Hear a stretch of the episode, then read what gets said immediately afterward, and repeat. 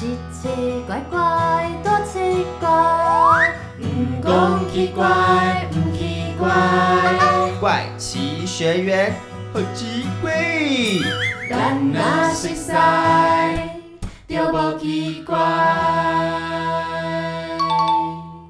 怪奇职业学员上课喽！怪奇有文化篇。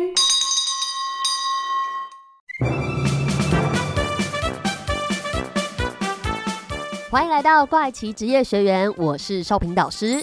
我是班长卡尔，我是康乐鼓掌柚子，哎，我是自信鼓掌俊孝，我是学艺鼓掌 Amy。哎，老师老师，我觉得最近我的肩膀好重哦。卡尔班长，你怎么了？搬家太累了吗？还是你会不会卡的？哎呀，你不要乱讲啦！我看卡尔你呀，是一直在划手机，低着头才会肩膀痛吧？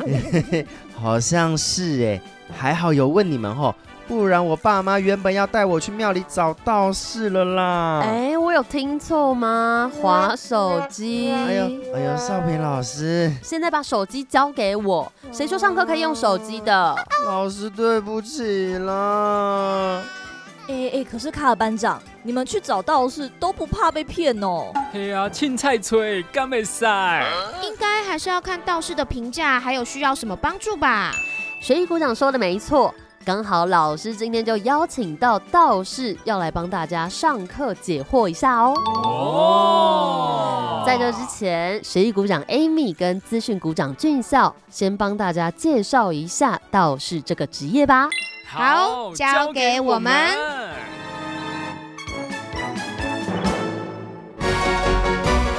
哇哦！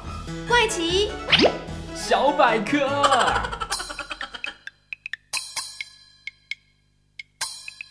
欢迎来到怪奇小百科。哇，今天的怪奇小百科超级特别，我们来到呢很多人的第一志愿国立政治大学来找一位大教授。哇，大教授是哪一位呢？我们特别邀请国立政治大学名誉讲座教授，同时也是中央研究院的研究员李丰茂博士。哇，老师好，大家好，是，而且老师也是一位道士哦，很 特别吧？那想要先问一下老师，就是一般民众啊，会有所谓的民间信仰嘛？那它对于民众来讲，为什么这么重要呢？一般在学术界哈，常常会讨论道教啦跟民间信仰之间的关系啊，有些认为是不一样的，有些认为是一样的。那其实啊，一般的民众啊不太分，因为他有需要的时候呢，他就会找道士。比如说以前呢，有些人呢要去当兵，那他觉得说啊，我就当兵如果很顺利，到了结婚的时候呢，他们就说，哎，我要拜天公了哈。那他就会想说，我在家里面哦，请一个道士哈来替他来主持这个仪式。但是，一般民众啊，他们的印象通常是地方上的，他跟每年固定的神明的那个千秋圣诞哈不一样，就是这酒建教哈。那这种呢，通常都是这个庙啊重新改建呐，建好了以后要庆辰哦，他们就会做一个庆辰教。好，那这种的后面这两种，一种是全村的人都要参加的，那另外一种是哎有关系的，他就会专程下去啊，参加这所谓的阎王送往的祭典呐等等。哦，这样子听起来感觉好像透过仪式，我们是不是达到了心灵抚慰的效果，同时也凝聚了地方上面的情感嘛？是啊，比如说像这三年因为新冠肺炎的关系啊，那。大家人心惶惶哈，那有一些道士呢，他们可能就会举行个仪式，让大家对瘟疫的那种心理的惧怕能够消除。那比较好奇的是，道教的文化怎么样影响我们台湾人的生活啊，或是日常呢？一般来讲啊，道士啊，台湾呢有二加一种，二呢指的就是正一派，红头昂头诶，哦，那另外一种称为灵宝派，叫做欧头诶。红头法师呢，他平常呢是只做那种祭改啦、神明生啦，或者是祝酒啦这种的哈，就是他不做有关于那个丧葬的这一种。像那个北部地区哦，大概都是比较属于这种正一派的哈。但是如果像新竹啦，或者是南部地区啦，有一种所谓的灵宝派的欧陶等书，他平常的工作呢，主要的是做跟功德有关系的，事实上就是所谓的八度哦，八多。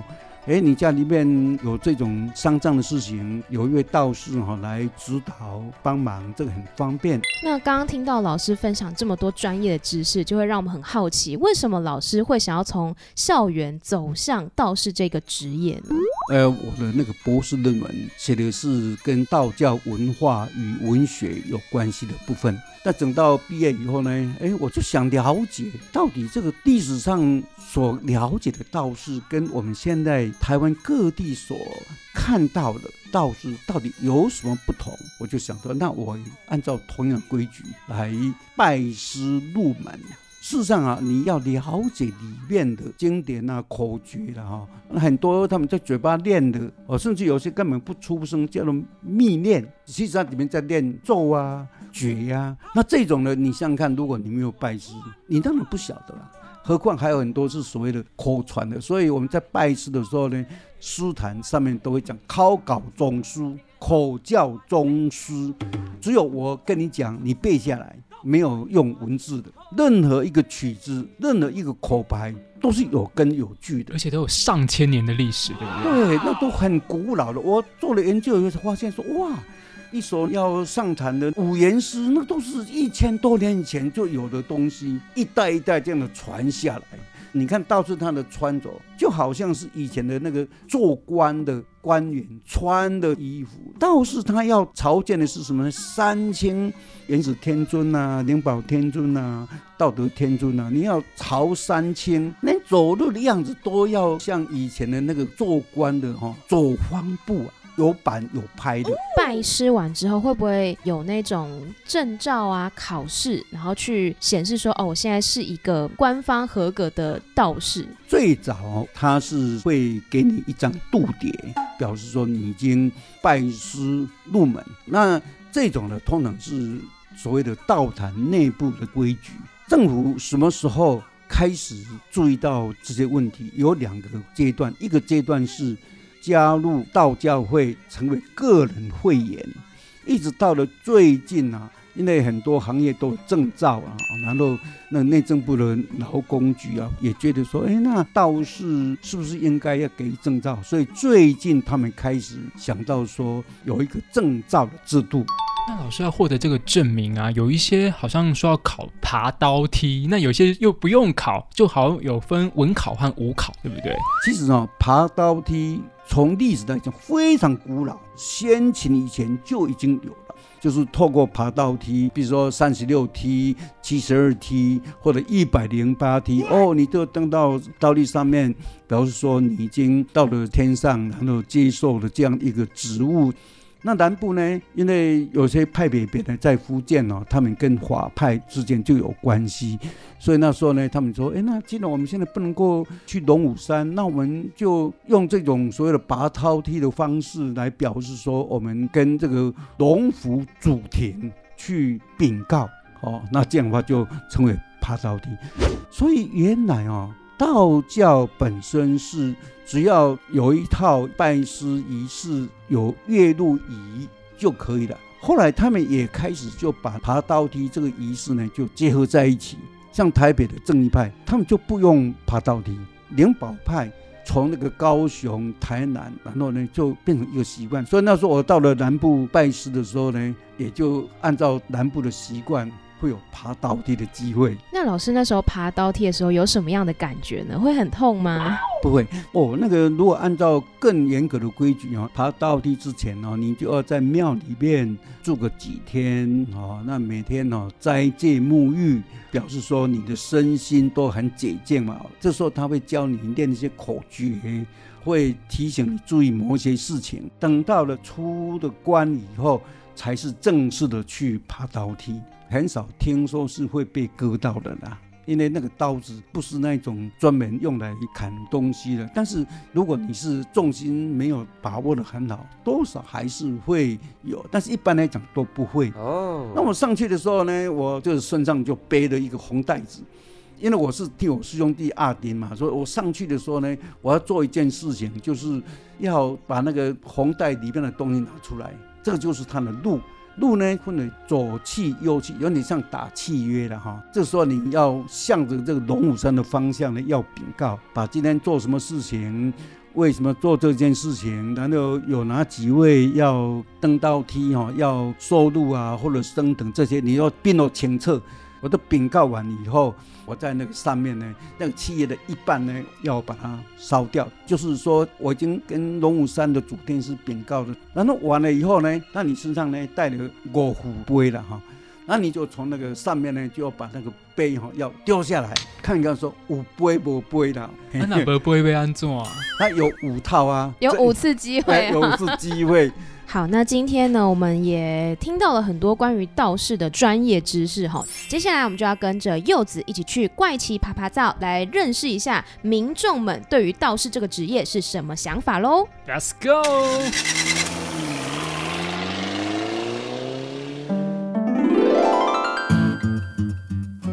大家好，我是康乐鼓掌柚子。今天柚子要带大家来听听民众们对道士的想法喽。首先，先问问大家，你有没有宗教信仰呢？去庙里面啊、庙会啊之类的。我是佛教，我们是基督徒，什么都信啊，对人好的都信啊，就是都会去庙里拜拜的信仰，算是道教吗？诶，这位小姐刚好讲到道教，那我就好奇了，你对于道教或道士有什么想法呢？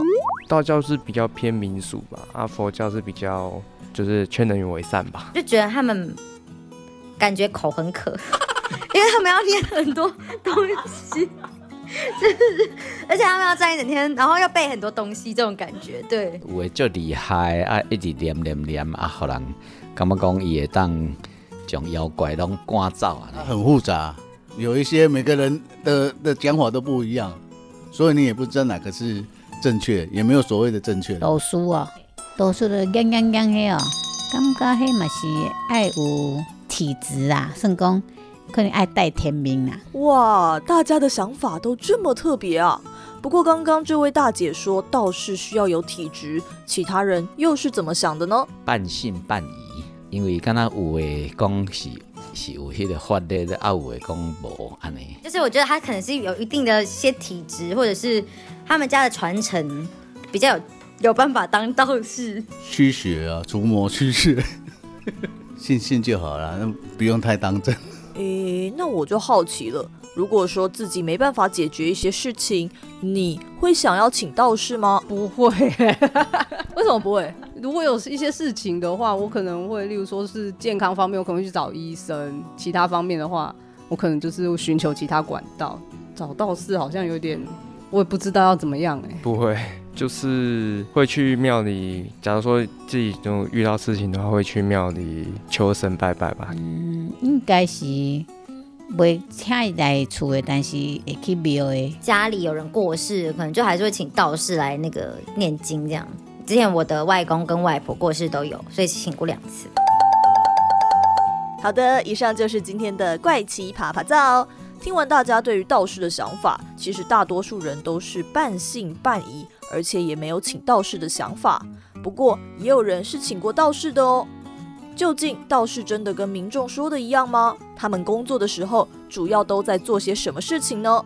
现在就跟着柚子一起回学校吧。今天听说老师有请到道士，要来教室当客座讲师喽！Go go go！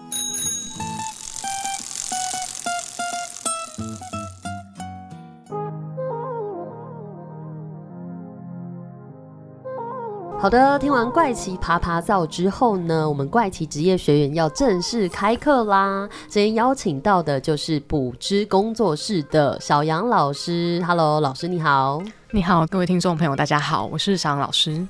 想先问一下老师，是不是大家都会不小心念成普知工作室？没错，大家打普知工作室，然后都找不到我们，我就觉得很 很难过。说，哎，老师，你那个粉丝专业在哪？扯波浪。他说是补知。那刚刚老师有听完街访之后，老师对于大家对于道士的想法有没有什么比较印象深刻的呢？嗯，其实我觉得大家讲的都非常的好，尤其是讲到说啊，我遇到事情，我我没有必要找道士。那其实我是蛮认同这个想法的。健康方面有问题，我们一定是先看医生。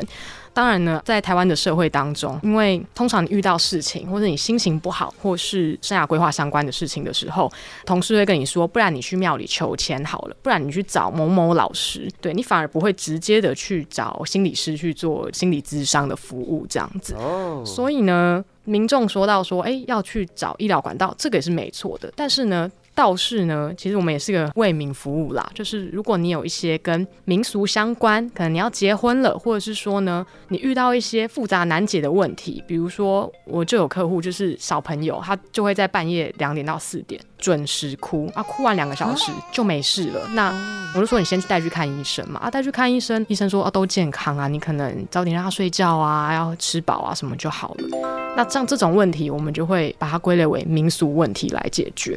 那老师，你是什么时候知道自己可能有一点体质的呢？其实我背景是台大中文系，一开始是在学校里面，然后看到这些宗教类的文献的时候，我觉得。非常的有兴趣，然后所以我就一头栽进这个世界，因为我觉得很有意思啊。为什么大家不愿意拿出来讨论？这有点像是一个华人世界的潜规则，就是我们遇到什么事情，大人就说好，那你要烧香拜拜啊。初二十六呢，外面一堆商家拿桌子起来拜土地公，就是它是一个很迷人的事情。那所以后来在一边从事命理师的职业的时候呢，同时在进行我的田野调查。那在拜访了不同的派别之后，也开始展开了我的学习。那就是学习的过程当中，老师就有说：“哎，你还蛮有慧根的，就是还蛮适合为民众服务的。”对，然后所以呢，我也开始就觉得，对我念的东西这些是很学术的事情，可是真正要能够。改善或是影响到民众的生活，我应该要为人家服务。那老师，我想问一下，就是如何真的走上成为道士这条路呢？其实现在有两个管道，第一个当然就是说你是世代相传嘛，我爸爸是道士，我爷爷是道士，那我很可能就是道士，因为我要传承下来。那另外一个就是学习，师傅会收徒弟嘛。那当徒弟很努力、很努力的时候，哎。也许他做出来的服务不会比家传的差，所以其实道士的管道基本上就是这两个来源。那通常要成为一个道士，需要花大概多久的时间做准备？以及老师，你从就是成为道士到现在大概多久的时间了呢？我一开始是从一四年就开始做命理这个职业，所以到现在也八年了。至于道士的培养需要多少时间，我觉得这个真的是因人而异。我觉得重点不是在时间，而是在这个时间中你做了多少的努力在这件事情上。哦，我觉得他就是一个传统的助人工作者，你一定要是喜欢民众，喜欢帮人家解决问题，不然你会了很多功夫，可是你不愿意分享的时候，那你做这个职业就会变得很痛苦。好像有点类似里长的感觉，大家有事情都要去找你一下。李明服务中心。那想问一下，你们有没有比较专精的？比如说，我比较善于处理什么样子的事情，然后那个事情的分类有怎么样子的大方向吗？其实这个还是要看每个道长的专场，因为你可能做一做会发现，哇，我补财库超有效，就是补完下一个月就有客户什么加薪五千块，加薪两千块。那但有的道长呢，他就是一做发现，哇，他做姻缘类的比较有效果，所以这其实是要花一点时间，然后跟看这个道长的职能，他的兴趣在哪。那老师，你的兴趣是哪一块呢？我做比较多是比较正面祈福的部分。那像我自己平常有帮一些法人在做一些补财库，像是律师事务所啊，跟会计师事务所啊，然后一些医美诊所医生，他们其实都是补财库很大众的客群。我反而会跟民众在宣导的是说，你今天心有余力，你可以用各种不同的方式来帮助提升自己，倒不是说你真的很迷信，就是说我不做这件事情，我就会怎么样怎么样，没有，就是去做法都是帮你加分，而且是心有余力的时候。像是一个法会啊，大概会为期多久的时间？然后它有分成什么样的 SOP 比较制式的流程吗？其实短的话三十分钟一个小时，长的话三天五天都有。流程呢是依照你要做什么样的事情而定。比如说有些人是来补财库嘛，有些人是来求感情嘛，有些人是希望家里的人一切健康平安，这些都是比较祈福类的事情。那像这些的话，我们一开始前面就会先安排说，我们一定要敬神，然后尊敬天地的万物这样子，然后再开始进行我们的仪轨。刚刚有提到我们要念一些东西出来，会有因为地缘关系而有分别吗？这个问题非常的好。对，我们会因为地缘关系的确有差别，甚至是北部的道士，你很难去支援南部的道士，因为我们东西摆左边摆右边，其实会有一些差异。那语言上呢，我是念台语，但是也有人是念国语。像为什么会有一些大家听不太懂，或说我会讲台语啊，我为什么听不懂？因为它有一些文白字句的差异，有时候念一首诗是用台语念，我们其实也听不太懂。好，那想要问老师说，哎。一般的民众在什么样的状况会请道士呢？嗯，婚丧喜庆都有可能。其实道士在民众的生活中是无所不在的，像你搬家啊，你要动到神明桌嘛，或者是说你大小事不顺利啊，小朋友被吓到啊，一直爆哭啊，这些其实都会来找我们。像是老师有没有曾经遇过最特别的要求呢？曾经有一个客户来找我，然后就说：“老师，我觉得我卡到。”因为我说：“那好，你要告诉我你怎么知道你卡到。”然后他就说：“我就觉得我肩膀很重。”然后我就看到他的行为，就是他一直在划手机，找说卡到应怎么办。那我就觉得，哦，如果我是你，我一直低头，我一定也会觉得肩颈不舒服。但是不管他到底有没有卡到，如果真的有这个问题的时候呢，我们的仪式也会解决。如果没有这个问题，至少也达到了这个心灵辅导的功效，就是让他舒服一些。我们有客户，他就是来的时候有点歇斯底里，你看得出来说他的状态非常的差，然后讲话有点前后文对不起来。那我觉得身为新时代的导师，你就要敏感度，就发现说，嗯，他可能有点忧郁的倾向。那我们就建议他转介说去看医生。那后来也有听到他。回来讲说哦，对他真的是生病了。那我就觉得这也是道士的功用，就是我们要去分辨问题的来源跟解决问题。哦，有没有可能是专业一起合作，或者是说从别的专业引到老师这里来的例子？跟其他道士有，但是跟其他产业的话就比较的困难。比如说，我们有时候一个法会，它是需要有两三个道士一起进行的，或是有前后场，后面需要有人敲锣打鼓，那这些我们都会合作这样子。那我自己的话，我们前阵子有跟微软一起合作去做一个演讲，那跟大家说，我们可以用什么样的角度看信仰这件事情，在信仰上面的性别议题等等。有没有案例是哦？之前这个客户他是有被类似宗教诈骗之类的，其实还蛮常见的。比如说，我跟我的同事啊，我跟我的家人，或我跟我的另一半感情有点不睦的时候，这个法术其实是去调和彼此的关系，去制造沟通的机会。但是呢，很多房间的业者就会说啊，你跟男朋友分手，你做这个问题就解决了，男朋友就回来了。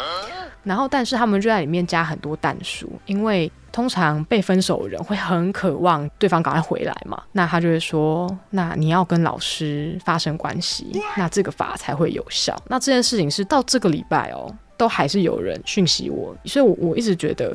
我们应该要去不断的鼓励大家讨论信仰这件事情，才可以避免这种遗憾的事情发生。那如果说我们需要找道士的时候，要怎么样来挑选，才不会遇上宗教诈骗呢？如果要挑选，当然还是要去找一些有信誉的道长这样子来帮忙。那比较简单的方法就是你可以去一些大庙啊等等。那再来就是你直接用问的。比如说，我今天想要补财库，我今天想要招桃花，那你就直接问那个道长说：“你可以帮我解决这个问题吗？”他说可以，那你就问他：“那你怎么解决问题？”因为对于道士这个职业来说，我们传承是很重要的。我们所有的东西都必须是有根据，一代传一代的。你不能够自己在这个仪式当中去变造它，去改变它这样子。但如果他一直在跟你说什么你要花多少钱，然后你就会怎么样怎么样，他给了你一个他自己无法保证的事情。这种不要相信，因为人会有贪念，你会觉得你想要找一个方便的法门去解决问题。可实际上，我们自己的客户有时候他们会觉得有点扫兴，因为我就会说，我今天帮你做这件事情，可是同样的，你该努力的，你还是要努力。就像是你要考好大学，你除了要拜文昌帝君，你要保佑自己那天不要拉肚子啊，保佑考的东西都是自己有念过的啊。但最重要的还是要努力的念书，这点真的是还是要打醒大家的部分。了解。那接着想要来问一下老师，因为老师其实你台大中文系毕业之后，可能有从事不同的职业，但是最后想说从命理师到道士，那你的家人对你这样子的转变是有什么样的看法呢？我觉得我还蛮幸运的，就是家人一开始当然很惊讶，但后来他们就觉得说，行行出状元，只要你用心致志在一件事情上，而且你做的是对社会有益的事情，都是值得鼓励的。哎哎哎！刚刚老师说，其实不管有什么问题，这些仪式主要是让民众们的心里有一个慰藉呢。对啊，对啊，有时候遇到情绪比较激动的朋友，也要当机立断，看是要请他们先去看医生，还是有其他的解决方式。身为道士，分析问题的来源，正确解决问题是很重要的呢。对呀。最重要的是，对于这些议题，我们要有充分的讨论，才能提升民众认知，进一步避免发生不好的事情。大家都说的很好，接下来就要继续跟小杨老师聊聊喽。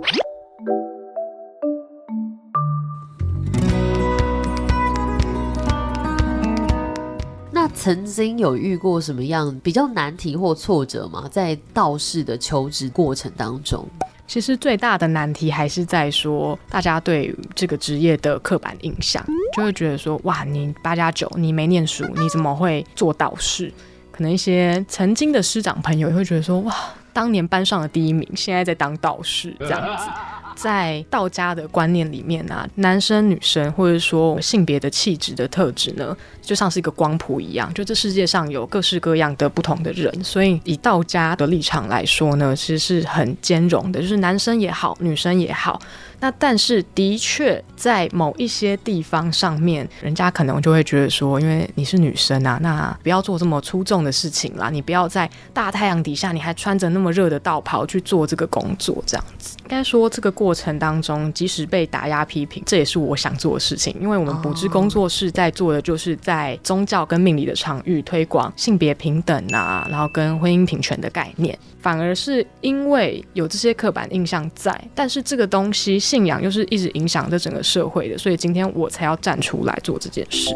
那接下来想要问老师，觉得说现在新时代的道士有没有使用什么样新的科技或是道具？我觉得新时代的道士其实就是为了要迎合这个现代人的生活步调很快，他们可能就没有时间抽空到庙宇当场参加一个祭改仪式啊。等等，那我们就会透过网络啊线上的服务，去服务到台湾，然后跟全世界的客户做完，我们再拍照回传给客户看。然后因为现在又疫情嘛，就很刚好又避免了接触。我们之前跟微软合作过的时候，他们就说我们是宗教产业的数位转型。还有另外一点就是，也蛮想推广给这个产业，就是当我们都做线上服务的时候，骗财骗色的情形一定会减少。因为你没有到一个你陌生而且你不了解对方的背景的地方的时候，其实我觉得线上服务是一个。保护客户的方式，同时也能让他们更畅所欲言。因为有些人看到老师之后，就不知道应该怎么讲自己心里的疑惑，又怕说老师跟我会不会有共同认识的人，老师会把我的事情讲出去。然后我自己觉得新时代的道士还有一点是跟以前比较不一样的，就是我们现在除了处理人的问题以外，我们也处理很多毛小孩的问题。比如说，我们做一个很多的业务是宠物的超度。我们会用更妥善的方式呢，去处理这个动物灵，然后同时也给还在世的人带来一些心理上的安慰。那这样子是否可能在当代社会当中会有一些法律上的问题？因为它有各自嘛，所以对这个部分你们会需要律师的帮忙协助，或者是怎么样去让这件事情它是合理又合法的？这部分我们都会去请教一下我们的律师，然后再来就是像我不晓得其他人怎么做，但是在我们自己工作室这边的话，我们结案之后一定会把客人的各自做销毁，觉得这点是蛮重要的，因为毕竟你会来寻求宗教命理服务的人，你多半就是现在处于一个压力。或是一个事件当中，你不会希望有人去知道你处在这个比较不好的状态。我们华人比较多报喜不报忧。哦，好，接下来想要询问一下老师，说从事道士的生涯当中，有没有遇到是跟同志相关的议题？这个也是一个就是蛮悲伤，但是也是非常常见的事情，因为。我有身为同志的客户啊，他就说他被他妈妈带去了一个老师那边。那因为他是同志，打扮的比较像小男生这样子。那那个老师一看到他就说啊。你这个不行，你以同志的身份生活下去的话呢，你三十岁会死掉。然后他听了，他就觉得不可置信，觉得这年代怎么会有人讲这种话，他就很生气，看着就很不屑。然后就有这个老师就更生气，他就带着他的信徒说：“你看他这样子桀骜不驯，他身上有鬼，他把他压住，就是很荒唐。”也有客户来，他就说他是男同志，是一个十几岁的弟弟这样子，然后他就说那他的国文老师说会算命帮他看，就说啊你是男同志，你完蛋了。就是还是会有人很多因为不了解同志，那所以说就是给他们这些很负面、很不好的陈述。那但是到我们这里，我们就会讲说。同志在命理上跟其他人是没有差别的。那你有案例是可能妈妈有这样的问题，就觉得说自己的小孩怎么会这个样子，然后来跟你做咨询吗？有，而且妈妈都会说。奇怪，我小孩子很乖啊，怎么会去当同志？我就觉得，嗯，很 坏嘛，就是当同志很坏嘛，也没有，反而也是因为不了解。那这时候我们的角色会比较像同志热线，就会跟这位妈妈说：“哎，那你担心的地方是哪里？她交了不好的男朋友吗？”她说：“没有哦，她男朋友还很贴心、很帅，这样她都会来家里，还帮忙做家事。”我说：“那哪里不好？”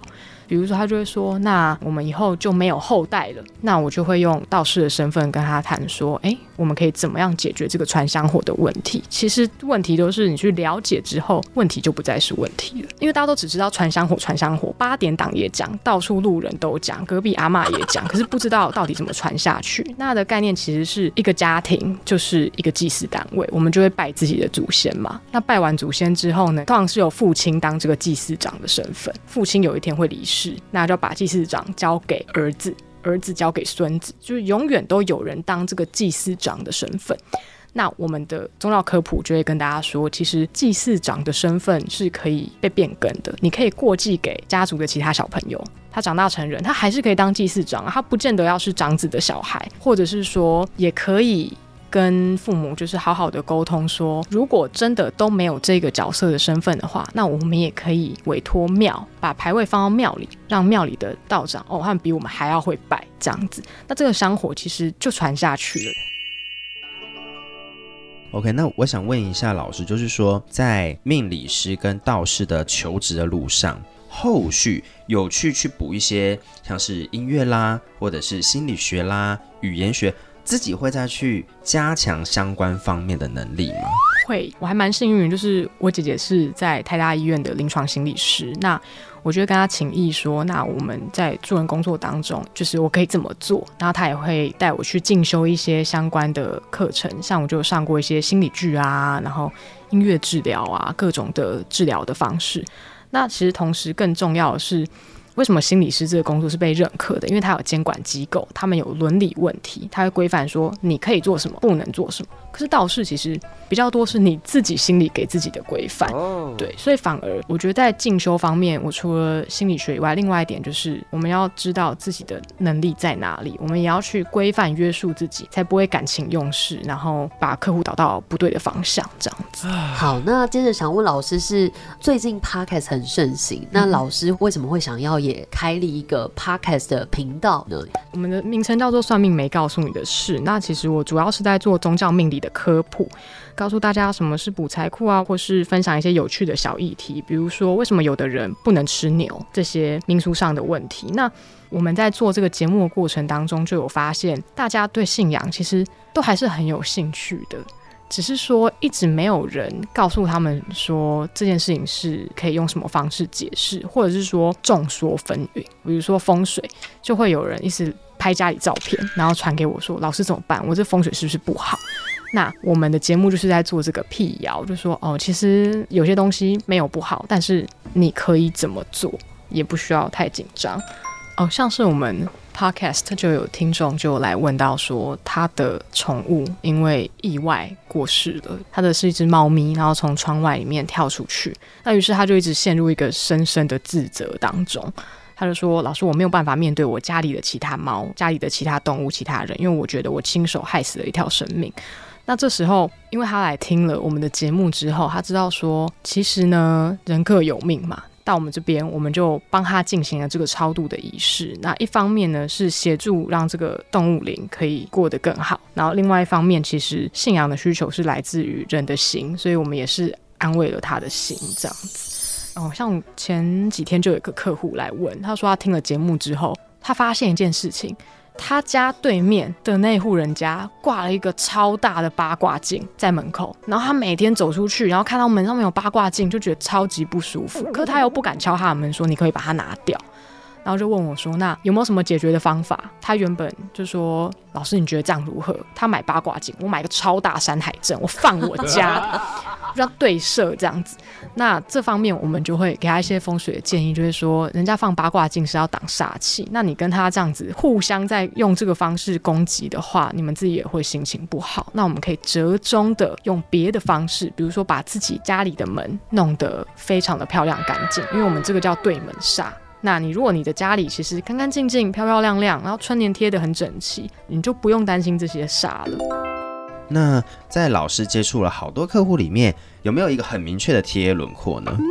我觉得主要是分业种，因为如果是跟工作求职以及跟感情相关的，其实蛮明显都是以年轻的女生，然后跟同志的族群居多啊。但如果今天是涉及到一些比较补财库啊，那可能我的 T A 就是一些老板们、中小企业主。然后其实现在呢，也有陆续有越来越多的中年以上的族群，因为看了 F B，然后呢会来找到我们。中年族群在过去比较少，是因为通常他们已经有一个信仰了，已经固定在某一间庙。我有问过我客户说：“哎，那你自己有信仰啊？你怎么会来上网找我？而且我不能跟你面对面的，我们都是线上服务。”他就说：“因为他觉得我解释的比较清楚，所以我觉得反而来找我的，我觉得都是会想要求知的族群，他会想知道说我做这个我是为了什么。”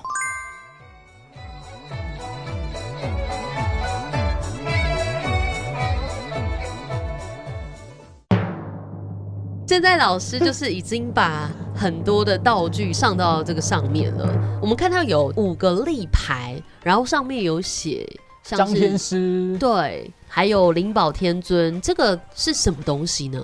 传统上我们会去到别人的家里去处理一些事情，可是呢，往往有些人家里是没有神明桌的，那这个神明就要我们自己带。不能搬整尊神像来嘛，所以我们就会带这个神牌。神牌的概念是我们把神像跟神座呢印在这个树牌上面。那经过仪式的时候呢，仪式就会请这些神明到这个坛来，然后来听说，哎，我们今天是要解决什么样的问题？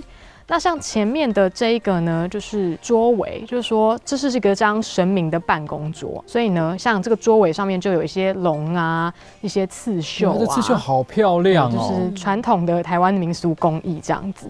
像前面访谈有提到，民众说道士是凉凉凉，那这个东西呢叫做三清灵。那三清灵的功用呢是说，我们在做一个法事的时候，我们会摇这个铃，因为摇这个铃的时候呢，不好的东西会害怕这个声音，哦就是所以这边就会很清净、很干净。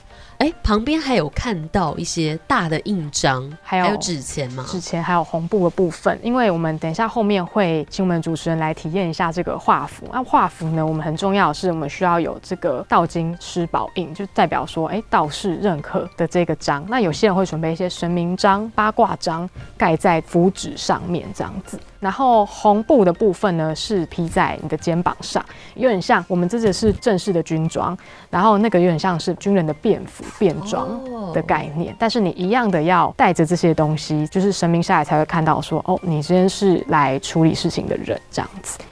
像老师现在穿这个道袍的话，是有分成不同的颜色吗？因为今天老师穿的是红色的。对，其实通常主要道袍两个颜色，一个红色，一个黄色。那有时候会看到一种比较大场的，是那种建教等级的，帮神明做事情的，你会看到三位道长。那中间的那一位，我们会叫他高公道长，就是整个的主持人。旁边两位道长是来帮忙的执事，这样子。那可能中间的那一位，他穿的就会比较不一样，会比较华丽一些。像老师现在戴的帽子也很特别，上面有一些金色的，有点像孔雀的那种。对啊，好像那个孔雀的冠在上感觉面，而且还有一个发簪呢，那个不是古人才有那个东西吗？就是帽子，其实在不同派别当中，大家也会戴不太一样的，但基本上一定都是两个结构，一个是底下的帽子，一个是上面的道冠。道冠呢，会随着你站在高宫的位置，或是你是站直视的位置，我们会去更换这个道冠。好，那我们今天要做的这个，它的主要内容是什么呢？OK，我们今天呢就是来帮同学们补一下财运的部分，所以呢，我等一下会进行补财运的仪式。那到后面呢，会请我们同学来跟我一起画财神符，体验一下这个过程。野厝的真诶香诶呀，海棠啊花龙，天地水库用啊无清拜下苦瓜去献为灵，宝库万万在万灵，积财不求别人财，宝库不博别人库，专专爱宝。我们通常在补了财运之后呢，很重要的是我们要有一个画符的这个过程。同学要在画符之前呢，你要先支脚，那你就是心里就是告诉神明说，你现在要来画一个可以帮你招财的财神符啊，如果可以的话，就给你一个圣杯。我指出了一个圣杯，所以我现在要开始。然后你先盖章，先盖章。那你现在盖的这个就是倒金石宝印。我的手有点错。那上面这个图案是照着这个图案画，是不是？对，没错，是照着这个图案画，跟着我一起画。好，第一笔像个逗号的形状，有点像在写书法的感觉。然后帮我打五个点。那老师，我有问题，像符一定要画过的才是符，印出来的也算符，印出来的也算符，因为印出来我们等一下就会教说，好，画完符之后，我们要怎么把符变得有效。来，那我们就让柚子把符打开，好。好，所以我现在要做些什么事情呢？我现在很紧张。你现在要做的事情是，你要上来念这个赤符，那闽闽南语就叫退符，意思就是说，我们要在神明面前念这段文，告诉神明说，我们要把这张符打开，请他来帮忙。左弹三十六官将，右弹七十二副官军。闻我招请，速将来临，尽请五方。就是顺时针三圈，逆时针三圈，过香。好，那这个我就已经完成了，好的，可以带回去使用了。带回家应该要放在家里的哪边会比较好？财神符的话呢，你可以放在钱包里，或者是你的存折里。好，所以我们今天的仪式就大概到一个段落，一个段落。好，那今天非常感谢小杨老师帮我们带了这个体验哦，让我们可以真实的看到，如果一个小型的法会大概是长什么样子，然后也有针对不同的器具做介绍。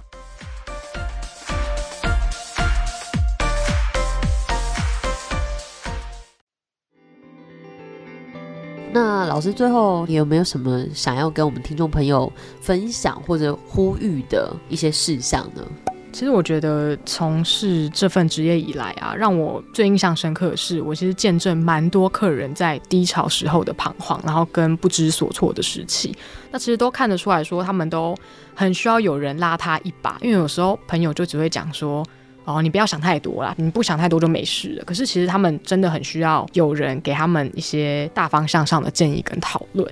那我觉得这些帮助别人的这个本质，才是我一开始想要做道士这份工作的雏形。这样子，我觉得这工作最大的成就感是说，因为大部分的客人，他们其实后来都还是会来联络你。